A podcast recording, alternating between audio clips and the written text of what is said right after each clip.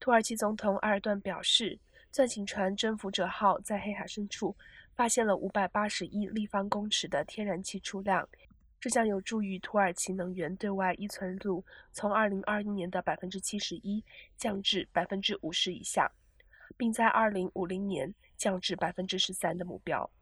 埃尔段昨天于首都举行了年度内阁会议，并发出演讲，指出“征服号”在黑海。三千零二十三尺处发现了新天然气储量，对于土耳其能源独立做出重大贡献。